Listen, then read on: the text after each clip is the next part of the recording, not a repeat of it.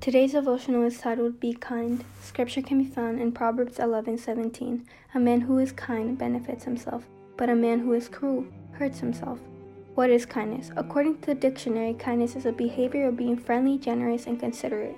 This means that smiling at someone, holding a door for someone, helping someone with their school work, or giving money to homeless people are acts of kindness. Do we need kindness? Absolutely. Kindness is valued by all cultures and religions.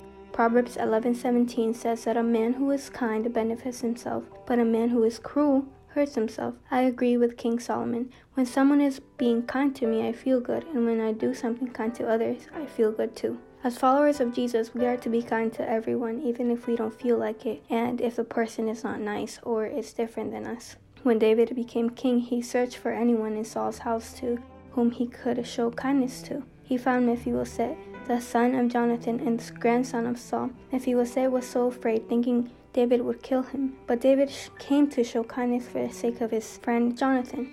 David gave Mephibosheth all the land that Saul owned, and Mephibosheth ate at the king's table like one of the king's son, sons. Now that is kindness. Let's pray.